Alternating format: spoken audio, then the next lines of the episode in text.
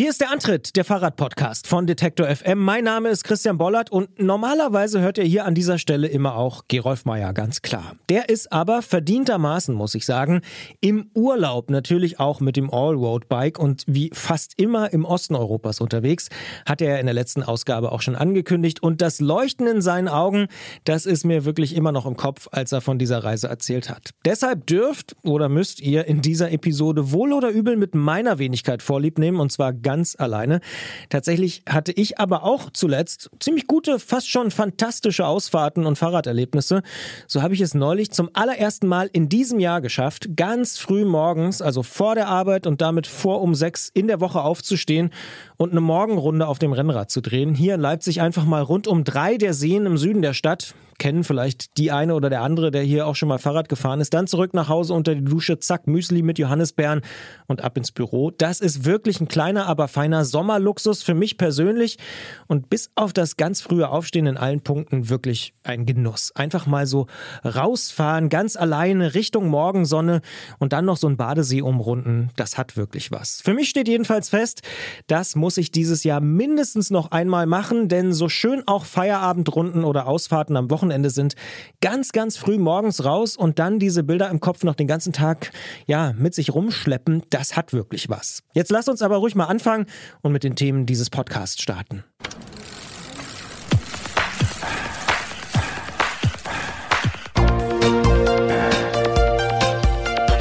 Antritt: Alles rund ums Radfahren bei Detektor FM.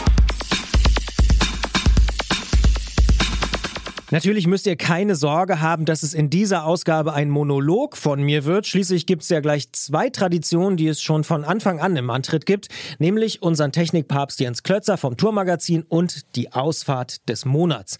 Mit Jens Klötzer spreche ich dieses Mal, wenn Gerolf schon nicht da ist, dann traue ich mich das vielleicht auch ein bisschen eher noch, über eine vielleicht auf den ersten Blick dumme oder sagen wir mal zumindest einfache Frage, nämlich genau die Frage, ob man überhaupt am Fahrrad eine Gangschaltung braucht. Und siehe da, so viel kann ich schon verraten, es gibt da jede Menge zu lernen und tatsächlich natürlich Situationen, wo man gar keine Gangschaltung braucht. In der Ausfahrt des Monats geht es diesmal, zumindest geografisch, ein wenig in die Richtung, wo auch Gerolf sich gerade befindet, nämlich von Dresden aus über die Grenze nach Tschechien. Die Nadeln der Lerche spielen bei dieser Gravel-Ausfahrt von Caro auch eine ziemlich besondere Rolle, aber das hört ihr dann später in diesem Podcast. Den Anfang macht also das Gespräch zum Thema Gangschaltung und auch zur Frage, wann man vielleicht gar keine braucht. Klingeln bei Klötzer. Die Technikfrage beim Antritt auf Detektor FM. Einmal im Monat haben wir hier im Antritt die Ehre, mit dem Technikchef des Tourmagazins, mit Jens Klötzer zu sprechen. Dabei kann's ab und an schon mal nerdig werden und ich persönlich muss zugeben, bei Kugelgrößen, Spaltmaß oder Konusschlüsseln lerne ich fast jedes Mal noch irgendwas dazu. Und wenn in dieser Ausgabe Gerolf sowieso schon nicht im Lande ist und ich hier die absolute Freiheit habe, dann nutze ich das doch einfach mal, um die vielleicht ganz einfachen Fragen zu stellen. Und ich freue mich sehr, dass Jens dafür auch direkt zugesagt hat und ins Studio gekommen ist. Hallo Jens. Logisch, hallo Christian. Dann äh, ja, nehmen wir mal eine dieser Fragen, die mir schon länger äh, auf dem Zettel steht oder die ich mir schon länger gestellt habe, auch nämlich die Frage, die grundsätzliche Frage fast schon nach der Schaltung am Fahrrad. Ich selbst habe an meinem Stadtrad gar keine Schaltung und an meinem Rennrad habe ich eine mit zwei Zahnkränzen vorne. Wann ergibt denn so eine Schaltung überhaupt Sinn? Eine Schaltung ergibt Sinn, sobald ich irgendwie Gelände habe und ähm, naja, verschiedenen Leistungsbedarf. Ne? Also beim Anfahren oder wenn ich bergauf und bergab fahre, bei Rückenwind, so dass ich sozusagen meine Leistung und die Trittfrequenz an die Geschwindigkeit anpassen kann. Dann ergibt eine Schaltung Sinn. Das heißt, andersrum gesagt, in einer durchschnittlichen deutschen Großstadt, die relativ flach ist, nennen wir sie mal Leipzig, Berlin, Hamburg, Köln, brauche ich eigentlich keine. Nicht unbedingt. Also auch klar gibt es da auch ähm, Situationen, wo man eine haben möchte, vielleicht wenn starker Gegenwind herrscht oder mal so eine Autobahnbrücke hoch oder ich habe schweres Gepäck am Rad. Dann wünscht man sich vielleicht schon eine, aber grundsätzlich kann man mit einem Gang klarkommen, ja. Mhm. Ich persönlich kann mich auch noch ganz gut an die 90er erinnern. Da haben immer viele meiner Freundinnen und Freunde angegeben mit der Zahl ihrer Gänge bei der Schaltung. Ähm, wie viele Gänge brauche ich denn eigentlich wirklich? Naja, das kommt ein bisschen drauf an, was man fährt. Also jemand, der wirklich sportlich Rad fährt und irgendwie immer das Optimum aus der Leistung herausholen muss, der braucht natürlich ein bisschen mehr als irgendwie jetzt nur beim Stadtrad, wo ich so leicht mittelschwer, ne, da reicht das vielleicht. Und äh, da steht, ja, da irgendwo dazwischen ist das Optimum. Also mehr ist nicht immer besser. Ne? Es gab irgendwie tatsächlich so eine Zeit, da hatte man dann irgendwie vorne drei Grenze und hinten zehn, macht irgendwie zusammengenommen 30 Gänge. Aber man klingt merkt ja erstmal super. Klingt erstmal super, aber es hat auch Nachteile. Also zum einen die Bedienung ist schwierig, ja, muss ich immer vorne irgendwie gucken, auf welchem Kettenblatt bin ich und dann nicht zu viel Schräglauf äh, hinten und so. Und ähm, es wiegt natürlich auch mehr, es ist anfälliger, äh, die äh, größere Anzahl der Gänge. Und tatsächlich ist man dann irgendwann wieder zurückgegangen. Also gerade bei Mountainbikes sieht man das jetzt häufig, dass dann vorne ein Kettenblatt eingespart wird, weil man hinten genügend Ritzel hat. Und das Optimum liegt dann je nach Anspruch, sage ich mal, irgendwo zwischen 10 und 20, 25. Mhm, Jetzt hast du schon Schräglage gesagt. Was hat's damit auf sich? Der Schräglauf, das ist, wenn ich äh, vorne mehrere Kettenblätter habe, dann sitzt eins links, eins rechts und äh, hinten die Kette wandert ja auch von links nach rechts. Und man sollte vermeiden, dass sie jetzt zum Beispiel vorne ganz rechts und hinten ganz links läuft, weil sie dann so um die Ecke läuft. Und das erhöht den Verschleiß und ist auch nicht besonders effektiv. Warum erhöht das den Verschleiß? Ja, die Kette muss um die Ecke laufen. Ne? Man kann sich das so vorstellen, dass dann die, die Glieder sich so ineinander verbiegen und optimal läuft eine Kette, wenn sie genau gerade läuft. Das lässt sich nicht immer ganz genau machen, aber man soll, sollte möglichst nahe dran fahren. Du hast schon gesagt, eigentlich 30 Gänge ist eigentlich Quatsch, so viel braucht man gar nicht. Wie kriege ich denn raus, wie viele Gänge ich persönlich eigentlich brauche?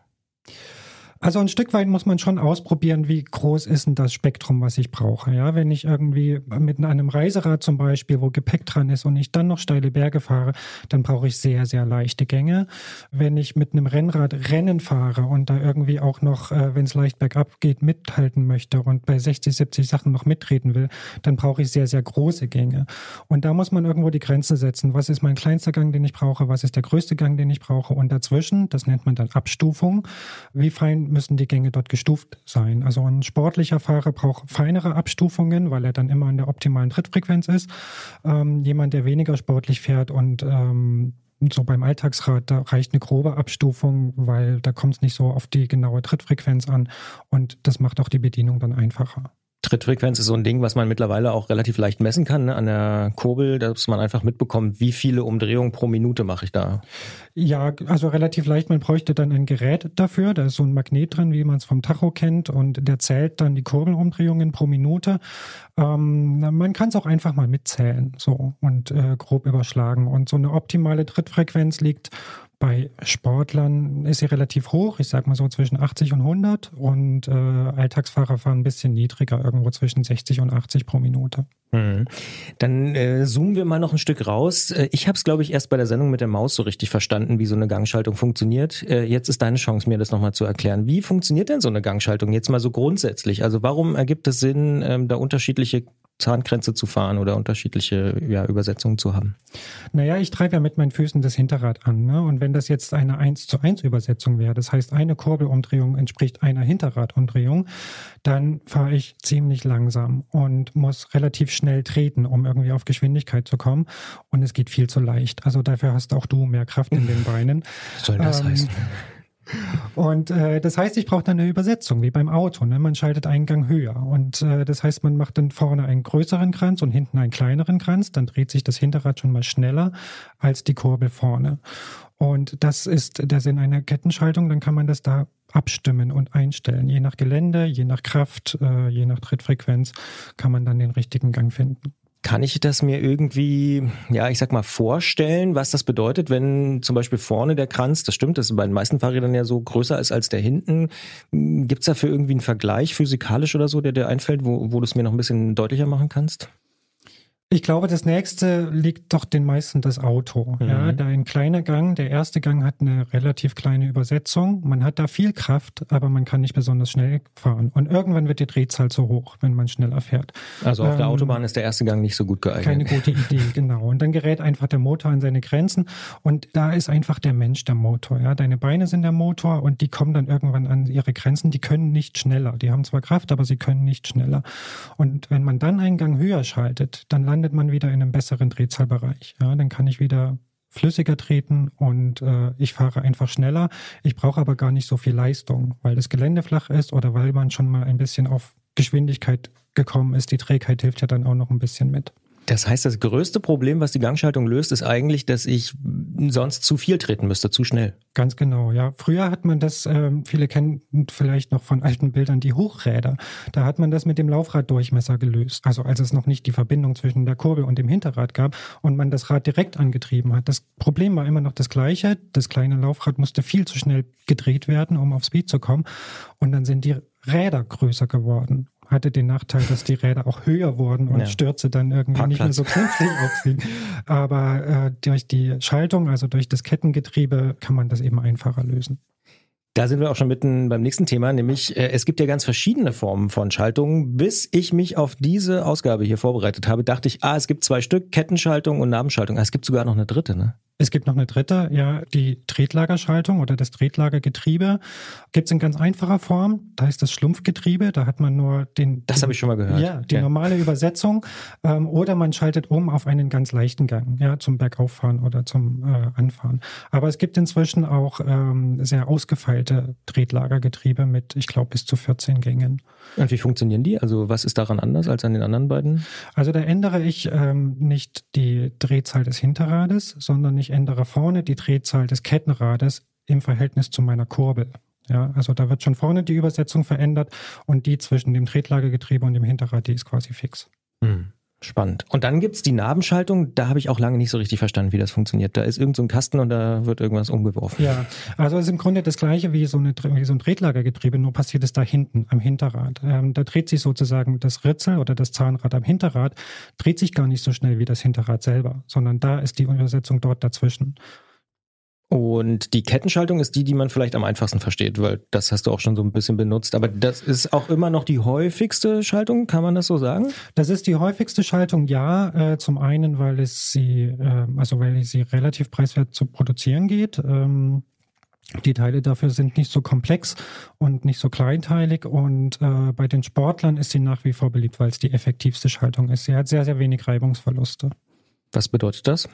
Das bedeutet, äh, dass von der Kraft, die ich aufs Pedal bringe, einfach mehr am Hinterrad ankommt. Ja, also so eine Nabenschaltung oder auch die Getriebeschaltung am Tretlager, da sind immer zwischen den Zahnrädern, die sich da drehen, ähm, das reibt. Ja, da entsteht Wärme und es geht Leistung verloren. Das ist nicht wahnsinnig viel, sonst würde man es ja merken, aber ein bisschen ist es schon und deswegen äh, setzen Leistungssportler nach wie vor auf die Kettenschaltung. Mhm. Gibt es bei dir eine Lieblingsschaltung? Ich höre schon raus, dann eher die Kettenschaltung. Absolut, ja. Das ist bei mir die Kettenschaltung auch einfach auf den Grund, weil da alles offen liegt. Und wenn da irgendwas mal kaputt ist, dann sieht man, woran es liegt. Ja, da dreht man dran und guckt, wo es hakt. Ähm, sie lässt sich recht einfach pflegen und ähm, ja, sie ist leicht. Eine Frage, die ich mir auch tatsächlich schon seit Jahren immer wieder mal gestellt habe, ist, warum sind richtig gute Nabenschaltungen auch so wahnsinnig teuer? Kosten ja fast so viel wie ein Fahrrad. Ja, das stimmt. Ähm, das hängt einfach damit zusammen, dass die Fertigung so komplex ist. Also die Zahnräder, die da drin sind, ähm, wahnsinnig gute Nabenschaltungen halten, auch wahnsinnig lange. Die berühmte Rohloff irgendwie mit der Weltreisen gemacht worden und so. Ja. Ähm, und das bedeutet aber eben, dass die Bauteile, die sehr, sehr kleinen Bauteile, die da drin sind, auch sehr haltbar gemacht werden müssen. Und das macht die Sache ziemlich teuer. Manche Leute schwören ja mittlerweile auch auf Zahnriemen. Kann man die dann auch auf alle diese Typen umbauen oder ist das gar nicht so leicht? Nee, das ist gar nicht so leicht. Also, oder eigentlich ist es ganz simpel. Äh, so ein Zahnriemen funktioniert natürlich nicht mit einer Kettenschaltung. Ähm, der kann sich nicht nach links und rechts bewegen, sondern der muss eben immer genau gerade laufen, sonst läuft er von seinem Zahnriemenblatt runter. Mhm. Ähm, und das heißt, er lässt keinen Schräglauf zu. Und das heißt, da von den Zahnriemen kommen nur die Getriebeschaltungen in Frage. Das heißt entweder Nabenschaltung oder Tretlagergetriebe. Mhm. Weil sonst würde das Ding einfach zerreißen wahrscheinlich, oder? Nee, es würde runterlaufen mhm. und äh, dann immer irgendwie. Hätte man ständig in der Hand. Hätte man ständig in der Hand, genau. Ja. Da sind wir auch schon bei so einer Alltagsfrage. Was mache ich denn, wenn meine Kette ständig runterfällt? Dann stimmt irgendwas mit der Kette nicht oder mit der Schaltung oder? Ähm, ja, beides kann sein. Also das Wahrscheinlichste ist, dass die Schaltung falsch eingestellt ist. Ja, so ein Schaltwerk, das die Kette da hinten nach links und rechts bewegt, das hat auch so Begrenzungen drin, damit das Schaltwerk nicht zu weit nach rechts oder zu weit nach links kommt. Und ähm, wenn die falsch eingestellt sind und die Schaltung dann dazu noch falsch eingestellt ist, kann es dazu kommen, dass die Kette über das letzte Ritzel hinaus eben runtergeworfen wird. Aber es kann auch sein, einfach, dass es total verschlissen ist. Ja, dann fällt sie vorne öfter runter, weil sie gar nicht mehr richtig hält. Ähm, aber ja, am häufigsten ist es tatsächlich die falsch eingestellte Schaltung. Da ist ja so die Faustregel, das kann bei der Nabenschaltung natürlich nicht passieren. Das kann bei der Nabenschaltung nicht passieren. Natürlich kann die Nabenschaltung aber falsch eingestellt sein. Ja, sie wird auch mit einem Bowdenzug angesteuert und äh, das merkt man daran, dass sie dann die Gänge nicht richtig trifft und dass sie äh, manchmal während der Fahrt, obwohl man am Schalthebel gar nichts gemacht hat, irgendwie hin und her schaltet, äh, was natürlich auch stört. Wenn man sich jetzt mal so die Historie der Schaltung anschaut, du hast ja quasi auch schon die Vorgänger besprochen mit den Hochrädern und so, dann ist da ja echt wahnsinnig viel passiert in den letzten 120 Jahren ungefähr. Wir haben beim Gespräch über Campagnolo schon mal drüber gesprochen und es auch angesprochen, welche Pionierleistung da von Campagnolo kam, aber auch Shimano hatten wir auch schon, äh, hat natürlich auch wahnsinnig viele Innovationen auf den Markt gebracht. Wie blickst du denn so auf die Entwicklung der Schaltung? Es ist ja echt viel passiert. Ich sag nur äh, hier Bremsgriffe, früher diese Hebel, die man am, am Rahmen hatte und so. Ja, also da ist tatsächlich wahnsinnig viel passiert, auch wenn man noch weiter zurückblickt. Also so die, die Schaltungen sind so ungefähr 100 Jahre alt. Sie wurden so ähm, vor dem Zweiten Weltkrieg noch erfunden.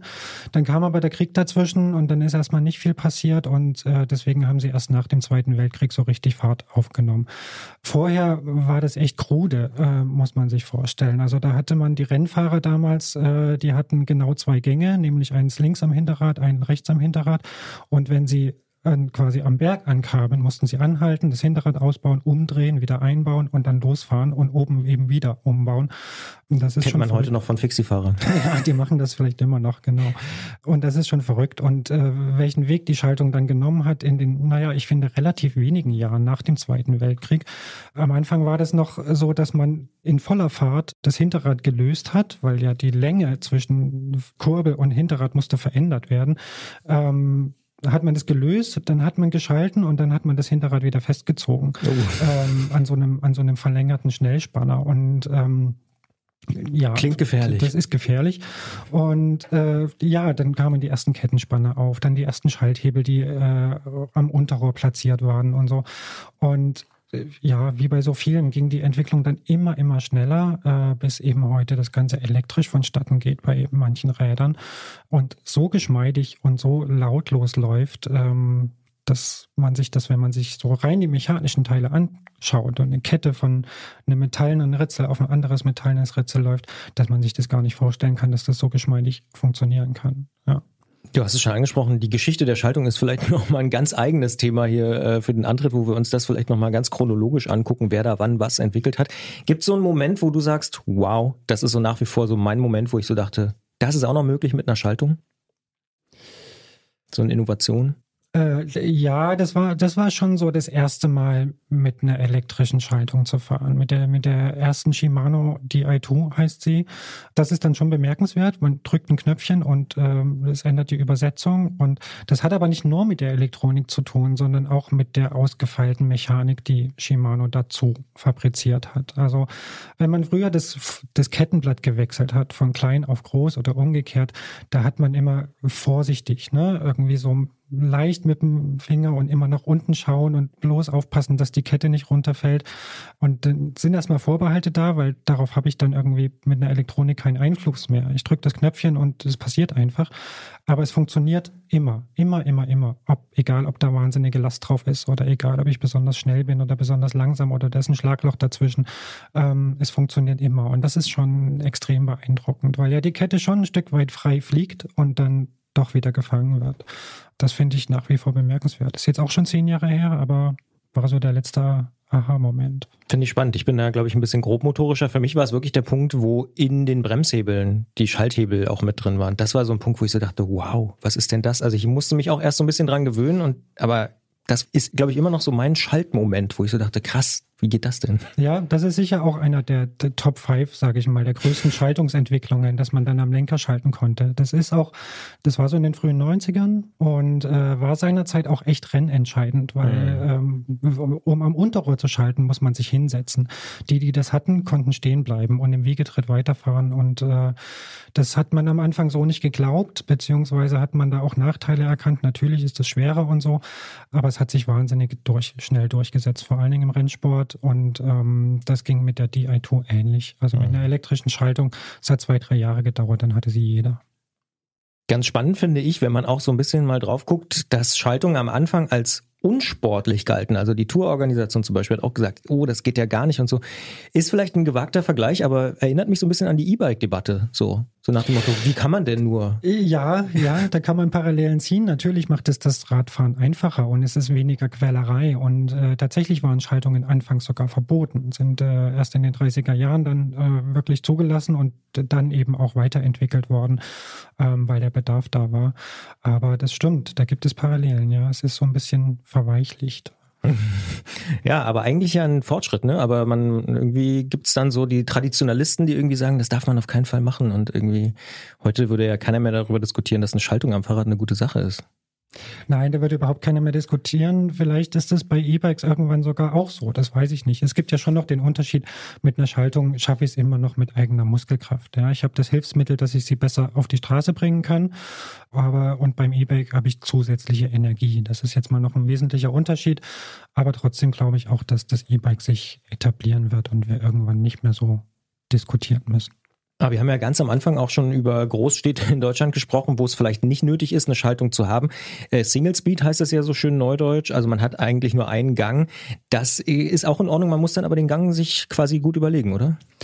Man muss sich den Gang gut überlegen, ja. Also ich habe natürlich den Nachteil, dass ich beim Anfahren oder wie gesagt schon bergauf äh, immer nur diesen einen Gang zur Verfügung habe und auch bergab.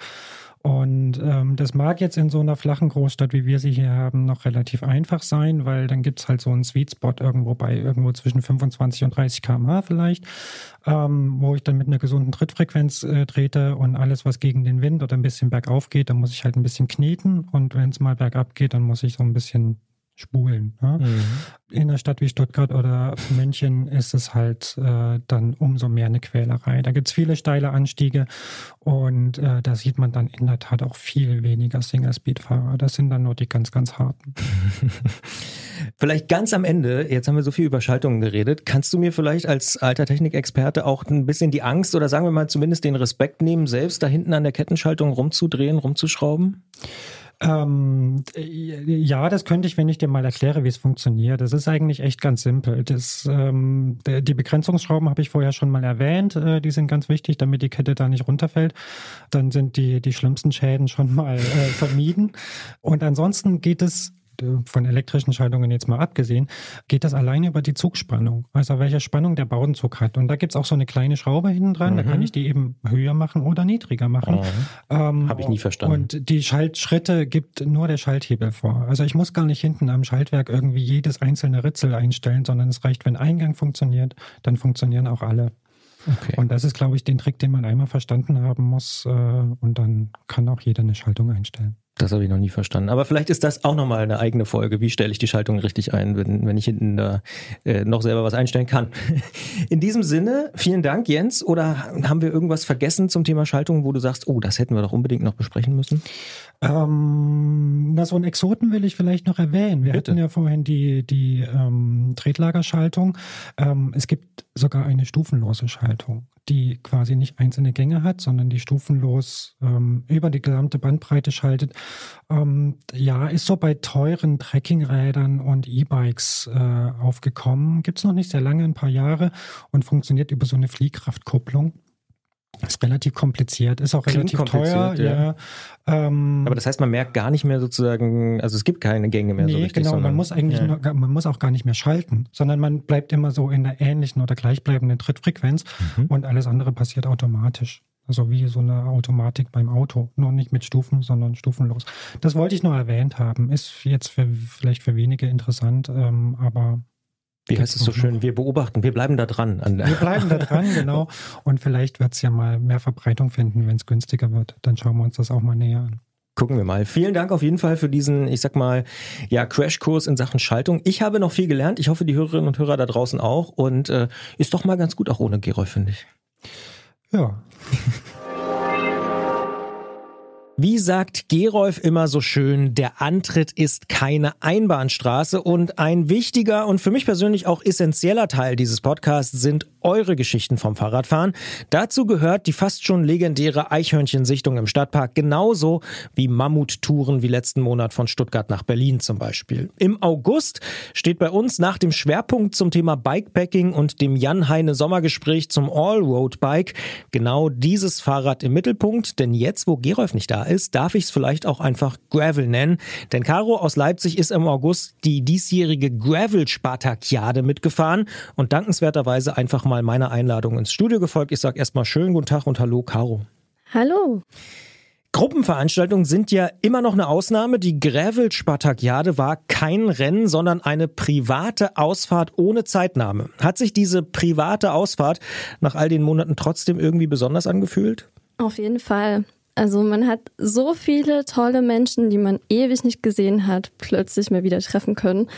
Und das war schon Erlebnis genug und hat einem das Herz total erfüllt. Warum? Also war das für dich tatsächlich das erste Mal, dass du die Leute auch wieder getroffen hast, oder? Na, es sind vor allen Dingen auch viele Leute von weiter weg angereist. Nicht nur jetzt die Dresdner oder die Leipziger, die unmittelbar direkt aus der Nähe kommen, sondern teilweise auch aus Berlin, sogar aus Stuttgart. Also von ganz Deutschland kamen plötzlich Menschen her, die man zum Teil zum Beispiel auch nur virtuell bisher mhm, kannte mhm. oder halt eben ewig nicht gesehen hat aufgrund der derzeitigen Lage. Stuttgart zieht sich so ein bisschen durch durch den Podcast jetzt in den letzten Ausgaben, aber offensichtlich äh, gibt es auch viele Fahrradfahrerinnen und Fahrradfahrer. Gab es da irgendwie eine besondere Begegnung, wo du sagst, oh wow, äh, die habe ich bisher nur digital kennengelernt und jetzt endlich mal analog oder schon seit Jahren nicht mehr gesehen oder so? Also zum ersten Mal habe ich tatsächlich Steffi aus Berlin getroffen, die sich extrem gefreut hat, mich auch endlich mal kennenzulernen. Das war eine lustige Begegnung. Leider sind wir nicht so lange miteinander gefahren. Unsere Wege haben sich dann irgendwann getrennt, aber ja, das blieb mir in Erinnerung. Warum? Kanntest du sie schon vorher oder hast du sie tatsächlich vor Ort dann kennengelernt? Ich kannte sie nicht, sie kannte mich aus äh, Erzählungen. Also ich kannte sie nur von Instagram und so, aber ja, wie das nun mal so ist. Man, man trifft sich dann eben dort und plötzlich kommt man ins Gespräch und das war sehr lustig. Warum kennt man dich aus Erzählungen? Also woher kannte sie sich? Finde ich ja ganz spannend. Ähm, von Freunden von Freunden oder? Genau, wir haben gemeinsame Freunde und sie war jetzt auch öfter mal in Leipzig und da hat sie eine sehr, sehr gute, eine meiner besten Freundinnen hier äh, sehr oft getroffen und sie hat immer von mir erzählt. Toll. Und dann seid ihr ein Stück zusammengefahren einfach. Genau. Ja. In der letzten Ausgabe hier dieses Podcasts haben wir auch über den neuen Bikepacking-Verein gesprochen. Dieser soll ja Fahrerinnen und Fahrer absichern, genau bei solchen Veranstaltungen zum Beispiel. Bist du für diese Veranstaltung darüber auch abgesichert gewesen? Hm, das kann ich gar nicht so genau sagen. Also höchstwahrscheinlich schon. Die Spartakiade an sich ist ja auch eine Veranstaltung und durch den Veranstalter bist du ja auch abgesichert gewesen. Das stimmt. Aber könnte so eine generelle Mitgliedschaft in so einem Bikepacking-Verein für dich interessant sein, wenn du mehrere Rennen fährst, dass du sagst, ja, komm, da werde ich irgendwie Mitglied und dann bin ich irgendwie über diesen Verein auch abgesichert? Also ist das für dich ein Thema? Genau das haben wir im letzten äh, Podcast diskutiert. Äh, grundsätzlich schon. Also wir machen auch sehr viele Bikepacking-Ausfahrten und klar, warum nicht? Mhm. Wer jetzt die Veranstaltung nicht kennt, äh, wo du da mitgefahren bist, was, was macht sie für dich denn so besonders, diese Gravel-Spartakiade? Also ursprünglich ist es ja eigentlich als Zweitages-Event geplant gewesen, immer. Ich hatte vor zwei Jahren schon mal teilgenommen. Und man startet in Dresden am Veloheld Headquarter, die die Veranstalter sind. Und man fährt dann auf einer selbstgewählten Route. Man kann unterscheiden zwischen lang und kurz nach Tschechien auf einen wunderschönen Campingplatz und da treffen sich dann alle wieder. Und am nächsten Tag geht es dann wieder zurück. Äh, es gibt immer Verpflegungsstopps und man kann im Tempo fahren, wie man möchte. Und das ist auch wundervoll. Und ja, dieses Mal ist es halt so gewesen, dass es ein Eintagesevent war. Aufgrund der aktuellen Situation wahrscheinlich. Genau. Ziel und Start war in Dresden. Es gab wieder einen Verpflegungsstopp und es gab zwei unterschiedlich lange Routen. Mhm. Und ich nehme aber an, logischerweise nicht in Tschechien. Ist das was, äh, wo du auch sagst, ähm, finde ich interessant, Gerolf würde ja sofort dort erstmal tschechisches Essen essen. Du weißt, was wir gemacht haben? Nee. Die lange Route gefahren. Und die, und die lange durch Tschechien? Ru die ging durch Tschechien. Ah. Und was haben wir gegessen? Natürlich Smash Gerolf äh, wäre wahrscheinlich sehr, sehr gerne mit dabei gewesen. Ja. Also ich höre daraus, dir äh, schmeckt tschechisches Essen auch sehr gut. Ja, na, wir sind alle Mitglied im äh, Smaschenisier Cycling Club. Also Gerolf hat dieses T-Shirt, wir haben es auch. Ja. Und was ist daran, äh, was schmeckt euch daran besonders und was ist das überhaupt für ein Gericht? Kennt ihr vielleicht nicht jeder? Das ist überbackener Käse. Und dazu gibt es äh, Tatarski-Soße und meistens entweder Pommes oder Kroketten. Das kann man sich aussuchen. Und das ist eigentlich ursprünglich so ein Kinderessen dort. Also das ist eigentlich gar nicht so das traditionelle Essen, aber wir feiern es halt einfach irgendwie total. Hm, Ein bisschen wie Nudeln mit Tomatensauce oder so. Vielleicht, ja. Ja. Oder Wurstnudeln oder sowas. Ähm, Schotter spielt auch eine große Rolle, oder? Logischerweise, wenn das eine Gravel-Spartakiade ist. Auf jeden Fall. Also die lange Route war dieses Jahr ein bisschen ruppiger. Das wurde aber auch angekündigt aufgrund der Wetterlage. Und ansonsten ein wunderschöner Mix aus wunderschönsten Gravel-Schotter-Strecken und ein bisschen Asphalt natürlich auch für die Erholung zwischendrin. Mhm. Also es ist eigentlich echt machbar, aber natürlich braucht man das entsprechende Fahrrad, Rennrad. Das funktioniert nicht. Hm, Und Muttis Rat habe ich auf der Webseite gelesen, sollte man vielleicht auch nicht nehmen. Vielleicht auch nicht, nee. Ja. Du hast das Wetter schon angesprochen, war nicht so dolle. Doch, bei uns war es tatsächlich ganz gut. Also die Le Wetterlage in den letzten Wochen davor war ein bisschen doof, aber wir sind ein bisschen später erst dann wieder angekommen, weil wir zu lange beim Tschechen drüben gechillt haben. Und Mit dem deswegen. guten Essen, ja. Ja, naja, genau. Und halt Cofola gab es leider nicht. Das ist ja auch so ein Trend, äh, ein Trendgetränk, aber äh, es gab andere äh, lustige Getränke, Himbeerbrause und so weiter und so fort. Naja, und ja, wir haben uns ein bisschen Zeit gelassen und sind dann am Ende ein bisschen in den Nieselregen gekommen. Am Abend kam eine, ja, so Regenfront an, aber wir waren vor dem Schlimmsten dann wieder dort. Das klingt doch ganz gut. Und wer jetzt nicht in der DDR aufgewachsen ist, der wird sich vielleicht fragen, Gravel, was? Gravel Spartakiade. Naja, also ich bin ja eigentlich aus dem Osten. Äh, Spartakiade ist irgendwas aus dem Sport auf jeden Fall. So genau kann ich das gar nicht erklären. Ich weiß, vielleicht musst du da noch ein paar Infos mehr geben. Ja, ich glaube, es ist im Prinzip relativ einfach äh, übersetzt. Es ist so eine Art Sportfest, äh, wo man äh, sich gegenseitig gemessen hat. Aber es ist der russische Name Spartakiade. Ne? Und äh, ich glaube, das, das ist so die, die Tradition. Ich glaube, unsere Eltern, die durften immer noch bei irgendwelchen Spartakiaden äh, im Kreis Schieß mich tot teilnehmen und dann äh, da irgendwie so Bestleistungen bringen oder zeigen. Daher vermutlich auch dieser Name so ein bisschen in Anlehnung daran. Und die Organisatoren berufen sich ja auch viel so auf die Vergangenheit und auf äh, alte Helden äh, der, der, der Fahrradszene und so. Und ich denke mal, dass daher dieser Name Spartakiade vermutlich auch kommt. Jetzt reden wir in der Ausfahrt des Monats auch immer über so besondere Momente. Und du hast schon gesagt, tschechisches Essen auf jeden Fall.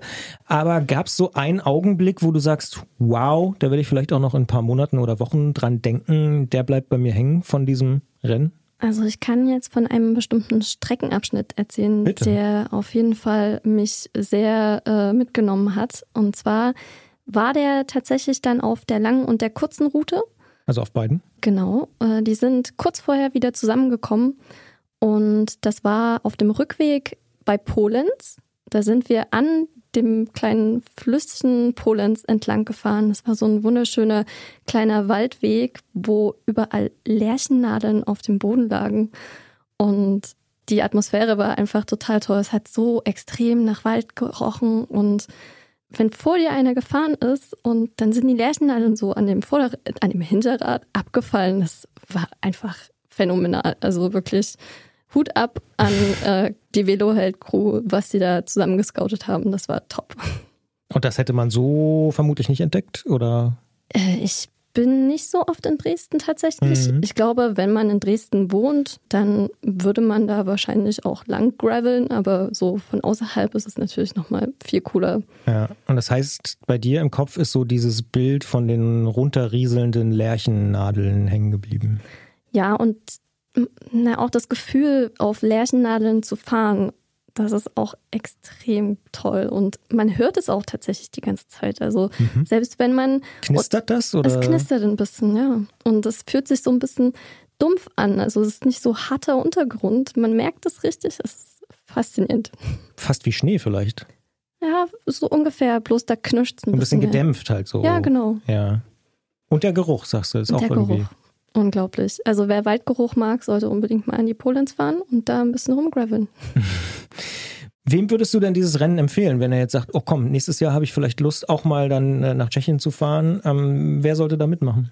Also grundsätzlich ist es ja kein Rennen, sondern es ist ja eine wunderschöne Ausfahrt. Und man soll ja mit anderen Menschen zusammenkommen und vielleicht neue Freundschaften schließen oder Bekanntschaften machen.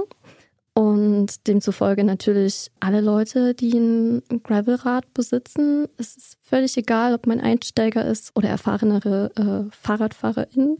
Man kann da mitfahren, man wird immer abgeholt, man findet immer Leute, die das gleiche Tempo fahren auch und Rücksicht auf einen nehmen. Also es ist unglaublich, es ist eine wunderschöne Community und jeder ist willkommen auf jeden Fall.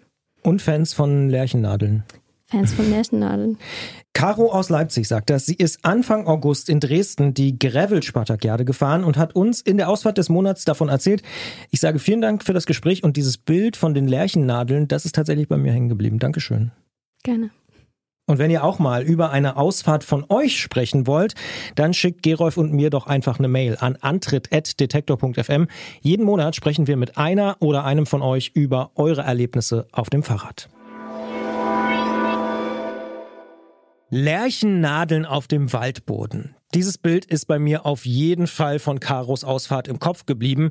Und auch in dem Gespräch mit Jens zur Gangschaltung habe ich doch noch einiges gelernt. Zum Beispiel, dass es überhaupt neben klassischer Ketten- und Nabenschaltung noch eine dritte Art, nämlich die Tretlagerschaltung gibt. Bei den Terminen sieht es so langsam aber sicher auch wieder besser aus. Man kann auf jeden Fall nicht mehr sagen, es gibt keine mehr. Immer mehr Veranstalterinnen und Veranstalter finden Lösungen und ja, kriegen es irgendwie hin, dass Dinge möglich sind. So gibt es auch immer mehr Ausfahrten und immer mehr Breitensportveranstaltungen. In Sachen Profisport steht nun nach Olympia direkt die Spanien-Rundfahrt an.